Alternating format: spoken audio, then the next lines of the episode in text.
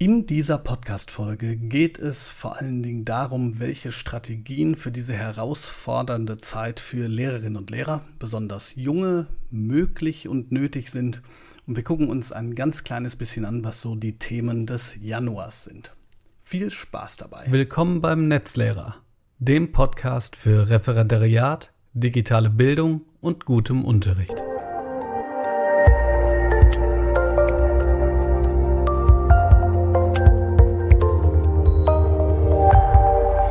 Während ich diese Podcastaufnahme aufnehme, ähm, gucke ich hier auch in das Insta Live rein und bemerke erst jetzt, dass es äh, überhaupt keine gute Idee war, beides gleichzeitig zu machen, bevor ich gecheckt habe, ob die Aufnahme auch gut ist.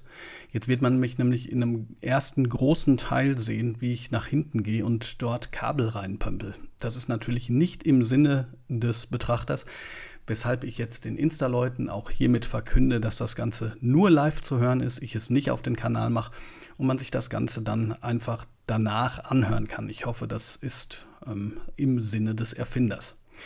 Weshalb ich mich jetzt auch nochmal hier aufgemacht habe, diese Podcast-Folge kurz aufzunehmen, ich nehme mal an, dass wir so bei 10, 15 Minuten bleiben, ist, dass ich vor einigen Tagen mit Tim Kanterreit, ähm, einem äh, Fachleiter aus dem hohen Norden ähm, Referendarinnen und Referendaren Fragen beantwortet habe und er mich als Podcaster vorstellte und ich so dachte, hm, so wirklich gepodcastet habe ich leider schon sehr lange nicht mehr. Das ist kein Wunder, denn man kann sich ja nicht vierteilen ähm, und ihr wisst, ich habe eine volle Stelle, ähm, betreibe sozusagen auch noch den einen oder anderen Kanal und das geht natürlich nicht immer alles. Aber ich dachte, naja, ich will zumindest schauen, dass ich einmal im Monat eine Podcast-Folge mache und ich hoffe einfach, dass die euch gefällt. Bevor ich zu den Strategien für eine herausfordernde Zeit komme, das ist übrigens auch gleichzeitig der Blogartikel, den man ja so auch einfach googeln kann und in dem es eben darum geht, wie man es vielleicht schaffen kann, dass man nicht direkt nach ein, zwei Wochen schon wieder völlig am Ende ist. Vielleicht eine ganz kurze Rekapitulation des Januars. Der war nämlich ziemlich spannend auf ähm, sehr viele verschiedene Ebenen. Schon am 2. Januar begann es mit diesem sagenumwobenen Artikel auf dem Tagesspiegel. Das möchte ich gar nicht komplett jetzt neu aufrollen. Ähm, ich glaube, dass dazu fast alles gesagt wurde. Es ist jedenfalls so, dass wir vielleicht alle ein bisschen gemerkt haben, ich hoffe, die Journalistin, die diesen, diese Kolumne geschrieben hat, hat möglicherweise auch bemerkt, dass ein ganz kleines bisschen mehr Differenzierung auch beim Thema Lehrerinnen und Lehrer ganz sinnvoll sein kann. Man kann Kolumnen nicht danach gestalten, wem sie gefallen und wem nicht. Das weiß ich selber, ähm, zumindest wenn es um größere Kolumnen geht, wie beim deutschen Schulportal aber man sollte doch ein wenig schauen, dass man nicht sozusagen auf die auch noch drauf tritt, die, sagen wir mal, auf dem Boden liegen. Und ich weiß, dass das sehr unterschiedlich ist. Ähm, ich habe verschiedene Umfragen zu Lehrerinnen und Lehrern und wie sie sich fühlen gemacht. Es ist, man kann sagen, und das sind natürlich keine repräsentativen Umfragen, so 50-50 von denen, die sagen, ey, eigentlich läuft es bei uns ganz gut, eigentlich schaffen wir das ganz gut. Und denen, die sagen, ähm, hier geht eigentlich gar nichts, die Schulleitung ähm, setzt mich unter Druck oder setzt uns unter Druck, wir kommen mit der Bürokratie nicht klar, viele Kolleginnen und Kollegen fallen aus und so weiter und so fort. Ich finde, wir sollten das Positive nicht unter den Tisch kehren, aber wir müssen natürlich auch und das ist ja das, was ich auf Social Media auch immer wieder versuche, besonders auf Instagram, nicht schweigen und nicht denjenigen die Deutungshoheit überlassen, die meinen, alles über Lehrerinnen und Lehrer zu wissen, weil sie selbst mal Schüler waren. Das war sozusagen der große Aufreger ganz am Anfang des Januars. Ähm, jetzt ist es mittlerweile so, dass natürlich die Gespräche ähm, immer intensiver geführt werden, was wir eigentlich mit den Inzidenzen machen ich glaube, ich möchte hier kein Urteil fällen in dem Sinne, als dass, dass ich sage, folgende Entscheidung ähm, ist die richtige. Aber sagen wir mal so, ähm, vor dem Hintergrund der Tatsache, dass manche Landkreise schon bei einer Inzidenz von 2000 sind, sehr viele Kolleginnen und Kollegen ausfallen und natürlich die Schüler auch, wie man so negativ konnotiert sagt, muss man wahrscheinlich auch durchseuchen, ist es schon interessant zumindest, dass man keine präventiven Maßnahmen äh, getroffen hat und sagen wir mal von Luftfiltern ganz zu schweigen. Hier so ein kleiner Hinweis. Ich habe erst vor ein oder zwei Tagen eine Lehrerin auf Twitter ähm, gelesen, die gesagt hat, dass die tatsächlich Luftfilter bekommen haben und seitdem die Schulen wieder auf sind, keinen einzigen Fall hatten. Ein Schelm, wer dabei denkt, dass das etwas genützt hätte. Denn uns wird ja immer gesagt, dass das eigentlich nichts nützt. Gut, so viel zu diesem Thema. Und dann gab es noch den großen Aufreger. Übrigens, während ich das hier so tue, ich ähm, mag das sehr zu berichten. Vielleicht sollte ich mehr berichten. Ich finde das ganz schön, so ein bisschen Social Media aufzurollen. Ich frage jetzt mal äh, bei den Instagram-Menschen, die zuhören, oder wie findet ihr das? Ähm, dann gab es noch den großen Aufreger, bei dem ich allerdings überhaupt gar nicht beteiligt war. Ich habe das nur ganz am Rand mitge äh, mitgenommen dass ähm, nämlich eine Lehrerin, ja, sagen wir mal, sehr hart angegangen wurde, weil sie sagte, dass sie die Lektüren auswählt, äh, je nachdem danach, ob gutes ähm, Lehrmaterial oder Lehrmaterial ähm, vorhanden ist. Und da gab es dann richtig mediale Schelte und Schläge zunächst einmal, weil die Leute sagen, das kann ja nicht sein, das ist ja eine quasi ähm, Buchifizierung des Unterrichts und so weiter. Und sagen wir mal so, ich finde das auch, dass man auch mal ähm, es versuchen sollte, eine Lektüre selbst zu erarbeiten. Auf der anderen Seite haben wir natürlich alle auch nur äh, ein Leben und wir bestehen nicht nur aus Beruf. Äh, von daher ähm, tut ein wenig Sachlichkeit der Debatte, die auf Twitter geradezu explodiert, ist ganz gut. Und äh, wenn man das sachlich betrachtet, bin ich eigentlich der Auffassung, dass man sehr gut auch mit Lektürematerial arbeiten kann. Ich kenne ehrlich gesagt übrigens auch keinen, der dann eins zu eins alles einfach übernehmen würde, bin aber tatsächlich der Auffassung, dass man das auch mal machen kann. Denn man ist ja als Person auch noch da und Beziehungen sind in so ziemlich jedem Unterrichtskonzept sowieso das Allerwichtigste. Ähm, das heißt, nur weil jemand Arbeitsblätter nicht alle selbst ausdenkt und erdenkt, ist es kein schlechter Lehrer oder sogar schlechter Mensch. Ich glaube, das war jetzt so ziemlich alles. Heute habe ich, naja, ich weiß nicht, ob ich mir anmaßen kann zu sagen, eine Debatte an, an zu, angestoßen zu haben. Ich glaube eher nicht. Es gibt sozusagen auf Twitter dann eher die Diskussion und hier auf Instagram, ähm, dass ich eigentlich nicht für G8 oder für G9 bin, sondern für G10, mit nämlich einem verpflichtenden sozialen Jahr. Ähm, es ist wahnsinnig spannend, was da alles noch zukam. Ähm, auch sehr viele Gegenargumente, die beispielsweise den Zwang ablehnen. Jemand sprach von Zwangsarbeit, was ich wiederum ganz ähm, entschieden ablehnen möchte, einfach von der Begrifflichkeit. Andere sagten, dass man aufpassen muss, was die soziale Benachteiligung angeht, wenn man weiterhin bei seinen Eltern leben müsste und so weiter und so fort. Ich glaube, das schreit nach einer einigermaßen differenzierten Kolumne, die ich dann natürlich auf den verschiedenen Kanälen mit euch teilen werde. So. Und das war jetzt das, was ähm, so im Januar mich beschäftigt hat, so rein von den thematischen Dingen. Ah, vielleicht noch ein ganz kleiner Hinweis, es gibt einen ganz tollen Hashtag, den ich jetzt mir natürlich nicht gemerkt habe, aber auf Twitter, wo freitags die Leute ähm, ihr Highlight der Woche teilen. Vielleicht sollte man das sogar auf Instagram übernehmen. Es gucken mir ja jetzt Leute zu.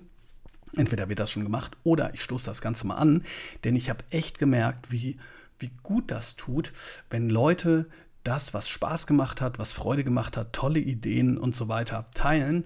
Und zwar nicht mit dem Anspruch, irgendwie das Rad komplett immer neu erfinden zu müssen, sondern einfach nur, ey, guck mal, ich habe ja was Schönes in der Woche gemacht. Damit wir nicht so in diesem ich sage jetzt mal, Teufelskreis von ähm, Anstrengung und Berichten über Anstrengung äh, und so weiter stecken bleiben. Aber das war es jetzt wirklich, äh, was diese, diesen Januar angeht. Und am 6. Januar habe ich so aus ne, das ist immer schwierig zu sagen, aus der Atmosphäre, in dem Fall glaube ich auch aus dem Insta-Lehrerzimmer, so ein paar Strategien für diese herausfordernde Zeit aufgeschrieben und über die möchte ich vielleicht, wenn das ähm, okay ist, ganz kurz nochmal sprechen. Ich spreche jetzt mit euch oder mit dir, der du den Podcast gerade hörst, wenn ich sage, vielleicht kann ich ganz am Ende nochmal auf Fragen eingehen aus dem Insta Live, was quasi gerade währenddessen mitläuft und bei dem wir so gerade zwischen 100 und 101 Leuten zugucken. Zunächst aber mal zu den Strategien für die herausfordernde Zeit. Was mir immer wichtig ist, ist die Anmerkung, dass das natürlich, hm, sagen wir mal, subjektive Eindrücke sind, von denen ich sage, dass sie mir selbst halt gut tun. Und äh, das ist ganz klar, das merkt man zum Beispiel bei Fragen der Planung, dass man dann natürlich selbst auf etwas kommen muss. Auf der anderen Seite habe ich auch festgestellt, dass viele Lehrerinnen und Lehrer in einer Situation sind, in der sie merken, irgendwie funktioniert das alles nicht mehr. Ich bin dauerüberlastet und weiß gar nicht so ganz genau, woran das jetzt äh, liegt. Mm, und zwar nicht in dem Sinne, dass die Leute es nicht schaffen, äh, sozusagen umherzugucken, sondern wir alle haben ja so bestimmte blinde Flecke. Ich beispielsweise würde sagen, dass ganz grundsätzlich natürlich ähm, ein Systemfehler besteht, wenn man jetzt sagen wir mal politisch fordert, dass alle einfach so weitermachen sollen, wie sie schon immer weitergemacht haben, so was die Inhalte angeht, was die Dichte der Stofffülle angeht und so weiter. Und gleichzeitig sollen wir uns auch noch als Krankenpfleger, Ärzte, Berater und Psychologen betätigen. Das funktioniert in der Form nicht. Das heißt, strukturell zu entlasten wäre natürlich auch mal eine gute Idee. Dann müsste man keine Blogbeiträge schreiben, indem man dem Einzelnen erklärt, wie er sich so zurücknehmen kann, dass er es quasi bis hinein in die nächste Ferien schafft. Das aber nur so als ganz kleiner Seitenhieb. Also, ich habe das Ganze ähm, in verschiedene Teile unterteilt.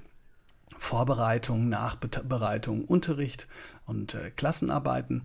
Und dann gab es auch ein bisschen was aus dem Netzwerk, das kann man dann aber, glaube ich, auch selber noch lesen. Für mich ist das hier so ein bisschen jetzt der Bericht und die Kommentierung dieses Blogbeitrags. Also zur Vorbereitung, ähm, ich hm, arbeite ja sehr oft nach dem Zwieback-Prinzip. Das habe ich mir ausgedacht, weil äh, ich also weil ich nach einer Metapher gesucht habe und ja aus Hagen komme und da war ja Zwieback berannt, also das Original noch. Übrigens, wenn ich aus der Schule damals rausgegangen bin, dann konnte man manchmal diesen Geruch vom zweifach gebackenem äh, Gebäck ähm, in der Nase ähm, äh, haben. Das war immer sehr, sehr schön.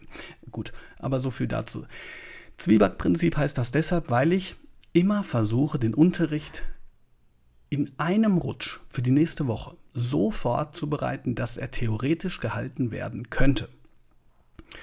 Das äh, hört sich sehr viel an, das ist theoretisch auch viel, aber das verleitet dazu, dass man es schafft oder schaffen muss, wenn man das probiert, dass man sich nicht zu sehr verzettelt, also nicht jedes Mal vom Hölzchen zum Stöckchen kommt.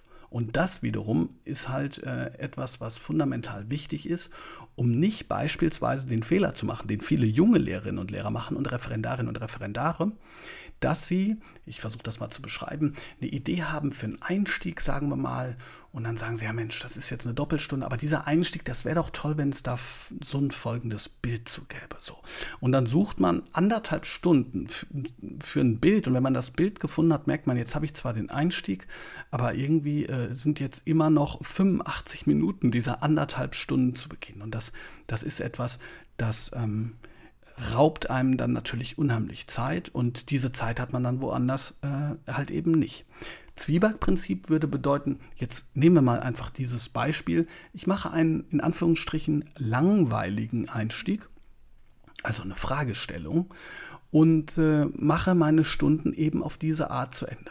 Langweilig muss übrigens nicht langweilig bedeuten, denn eine Fragestellung, die besonders aktivierend ist oder eine kognitive Dissonanz erzeugt, kann ja durchaus auch ähm, für einen guten Einstieg ins Thema sorgen. Gerade dann, wenn es funktional ähm, in Richtung der eigentlichen Erarbeitung geht. Und jedenfalls, wenn ich den Unterricht so vorbereitet habe, dann habe ich also das, was ich habe, wenn ich den Zwieback nur einmal gebacken habe. Das schmeckt schon ganz lecker, schmeckt überhaupt nicht wie Zwieback, ähm, aber ist halt dann noch nicht das Endprodukt. So. Und wenn ich dann, ich sage jetzt mal, guten Gewissens und ähm, vielleicht mit ein bisschen mehr Freiheit, weil man es nicht so im Nacken sitzen hat, wenn ich dann das Gefühl habe, so, jetzt ist das eigentlich fertig und jetzt kann ich das noch perfektionieren, jetzt suche ich mir noch was Gutes raus, ähm, dann kann man quasi den zweiten Backvorgang ähm, übernehmen. Für mich ist dieses Prinzip einfach sehr, sehr gut, weil es Wochen gibt, in denen ich viel korrigieren muss in denen ich dann eben nur diesen einen Backvorgang mache und weil es Wochen gibt, wo ich so denke, hey, jetzt kann ich noch mal ein Highlight einstreuen, Technik einstreuen, digital das Ganze erweitern und es besonders gut machen. Der zweite Teil der Vorbereitung ist für mich immer äh, alles Mögliche äh, zu protokollieren. Das mögt ihr wahrscheinlich völlig verrückt finden. Also bei mir ist das zum Beispiel so in OneNote. Ich habe meinen ganzen Stundenplan jede Woche einmal aufgeführt, weil ich jedes Mal ein Häkchen mache, wenn was fertig ist. Ähm, das ist für mich quasi Routine geworden, weil mich das ähm, vom Kopf her entlastet. Ich muss nicht daran denken, was muss ich eigentlich noch machen. Ähm, die Entlastung ist also im Endeffekt gar nicht inhaltlicher Natur, sondern Entlastung bedeutet in dem Fall ähm, ja das, was man so als To-Do-Liste kennt, aber eben als Stundenplanung. Und es bedeutet, dass man, dass der Gedanke, boah, was muss eigentlich noch und was habe ich schon, wegfällt. Und ähm, mir geht es eben da, darum, äh, bei diesen Strategien, ähm, dass man versucht, ich sage jetzt mal, sich geistig zu entlasten. Klammer auf, ich mache sogar Sport. Klammer zu. Bei der Nachbereitung ist es so, dass da digitale Tools nochmal zum Zuge kommen. Das ist jetzt auch übrigens, wenn ich das sage, nie dogmatisch gemeint und es ist nie ein Zwang, aber ähm, wenn man darüber nachdenkt, wie man digitale Tools so in den Unterricht einbindet, dass sie einem helfen können, da sind wir dann bei solchen ähm, oder was heißt bei solchen? Bei eigentlich allen Formen von digitalen Tools, in denen gleichzeitig gearbeitet werden kann und, und was gleichzeitig auch Dinge archiviert. Also so, so ziemlich allem. Ähm, wenn ihr beispielsweise mit ähm, verschiedenen Lernmanagement-Systemen arbeitet und eine Aufgabe dort sammelt, heißt es gleichzeitig, je nachdem wie sie dann erstellt worden ist, dass die Sicherungsphase ähm, eigentlich übersprungen werden kann. Und wenn die Sicherungsphase übersprungen werden kann, dann muss es eben im Unterricht mehr Zeit für wirklich wichtige Sachen. Und die brauchen wir gerade. Ja? Also sprechen wir mal von persönlichen, sozialen, emotionalen ähm, Unterstützungsangeboten, die halt schwer äh, machbar sind, wenn man sozusagen dauernd, nehmen wir jetzt mal das amerikanische Wort, am Hasseln ist. Also ähm, ich hoffe, dass dieser Punkt klar geworden ist. Bei der Nachbearbeitung kann Digitales äh, deshalb nützlich sein, weil man beispielsweise die Erarbeitungsphase und die Sicherungsphase in eins setzt. Wenn euch das nochmal zusätzlich interessiert, könnt ihr das auch nachlesen und zwar indem ihr, glaube ich, googelt Sicherung im Unterricht und dann halt meinen Namen, Bob Blume, oder auch die Erarbeitungsphase. Bei ähm, beim Unterricht selber ist es so, dass ich mittlerweile eine Schlussfolgerung habe, ähm, die so ein bisschen trivial ist und die auch nicht für alle ähm, funktioniert. Jedenfalls geht es darum, dass ich einplane, nicht alles einplanen zu können. Das geht in verschiedenen Phasen natürlich schwierig. Ne? Zum Beispiel im Referendariat, wenn man eine Dokumentationsarbeit machen muss, wenn man, bestimmte, wenn man bestimmten Unterricht halten muss, der zu einer bestimmten Zeit, weil da eine Besuchsstunde ist, stattfindet und so, dann ist das natürlich sehr, sehr schwer möglich. Wenn man aber, ich sage jetzt mal, jüngerer Lehrer ist, im Sinne von, man ist gerade im ersten oder bis zum fünften Jahr, dann kann das unglaublich entlasten, ähm, daran zu denken, dass wenn die Einheit zu Ende ist, das nicht heißen muss, dass man auf jeden Fall alles geschafft hat. Also mit anderen Worten, die Schüler überleben das, wenn man nicht alle Satzglieder geschafft hat, sondern die adverbialen Bestimmungen halt einfach am Ende kommen. Ja? Oder was auch immer für ein Thema. Wenn jetzt jemand sagt, ähm, naja, aber es steht ja im Bildungsplan, das stimmt, es steht im Bildungsplan, aber wir müssen ja aufpassen, dass wir uns sozusagen nicht selber in eine Struktur pressen, die es uns dann nicht ermöglicht, überhaupt weiter, ähm, ich sage jetzt mal, guten Unterricht zu machen. Und ähm, für mich bedeutet das eben, in die Klassenarbeit kommt das rein, bis wohin wir gekommen sind und was wir geschafft haben. Und alles andere kann man vielleicht dann auch mal danach machen oder einstreuen oder wie auch immer. Also mit anderen Worten, es ist das Plädoyer für mehr Flexibilität. Wenn das schon nichts ist, was uns von oben gegeben wird, müssen wir das halt dementsprechend so tun. Ich hoffe, dass da aber auch immer klar wird, es geht nicht darum, dass ich sage, Zwieback heißt, der Unterricht wird auf jeden Fall schlechter. Ähm, Inhalte runterfallen lassen heißt, die Schülerinnen und Schüler lernen nicht gut, sondern im Gegenteil. Wenn beispielsweise durch das Testen jedes Mal, ich sage jetzt mal, ein Drittel des Unterrichts wegfällt, dann muss man gucken, wo man dieses Drittel wieder herholt. Und aus meiner Sicht ist es nicht damit getan, dass man äh, sozusagen den gleichen Stoff in zwei Drittel der Zeit reinballert, weil dann hat keiner was davon. Die Schülerinnen und Schüler nicht, weil sie es vielleicht auch gar nicht verstehen, wir Lehrerinnen und Lehrer nicht, weil wir uns total unter Druck setzen und so weiter und so fort. Was das Wegfallen angeht, da geht es übrigens auch um Klassenarbeiten. Allerdings muss ich jetzt gerade über mich selber lachen, weil es gibt zwar äh, Menschen, die schaffen das, so gute Klassenarbeiten zu stellen, dass man am Ende nicht Ewigkeiten ähm, Samstag und Sonntag da ähm, sitzen muss, aber ich mache das ehrlich gesagt nicht so gut. Also ähm, ich ähm, möchte immer in Klassenarbeiten auch dafür sorgen, dass Schülerinnen und Schüler, ich sage jetzt mal in Anführungsstrichen, zeigen können, was sie, was sie ähm, was sie können halt eben. Ne? Und wenn ich jetzt, ich gebe euch mal ein Beispiel, ich habe eine, eine, relativ lange Klassenarbeit mit verschiedenen Schreibformen zu einer Lektüre gemacht. Wenn ich da jetzt einfach nur so einen Verständnistest machen würde, ja, dann würde ich schneller das ähm, abhaken können.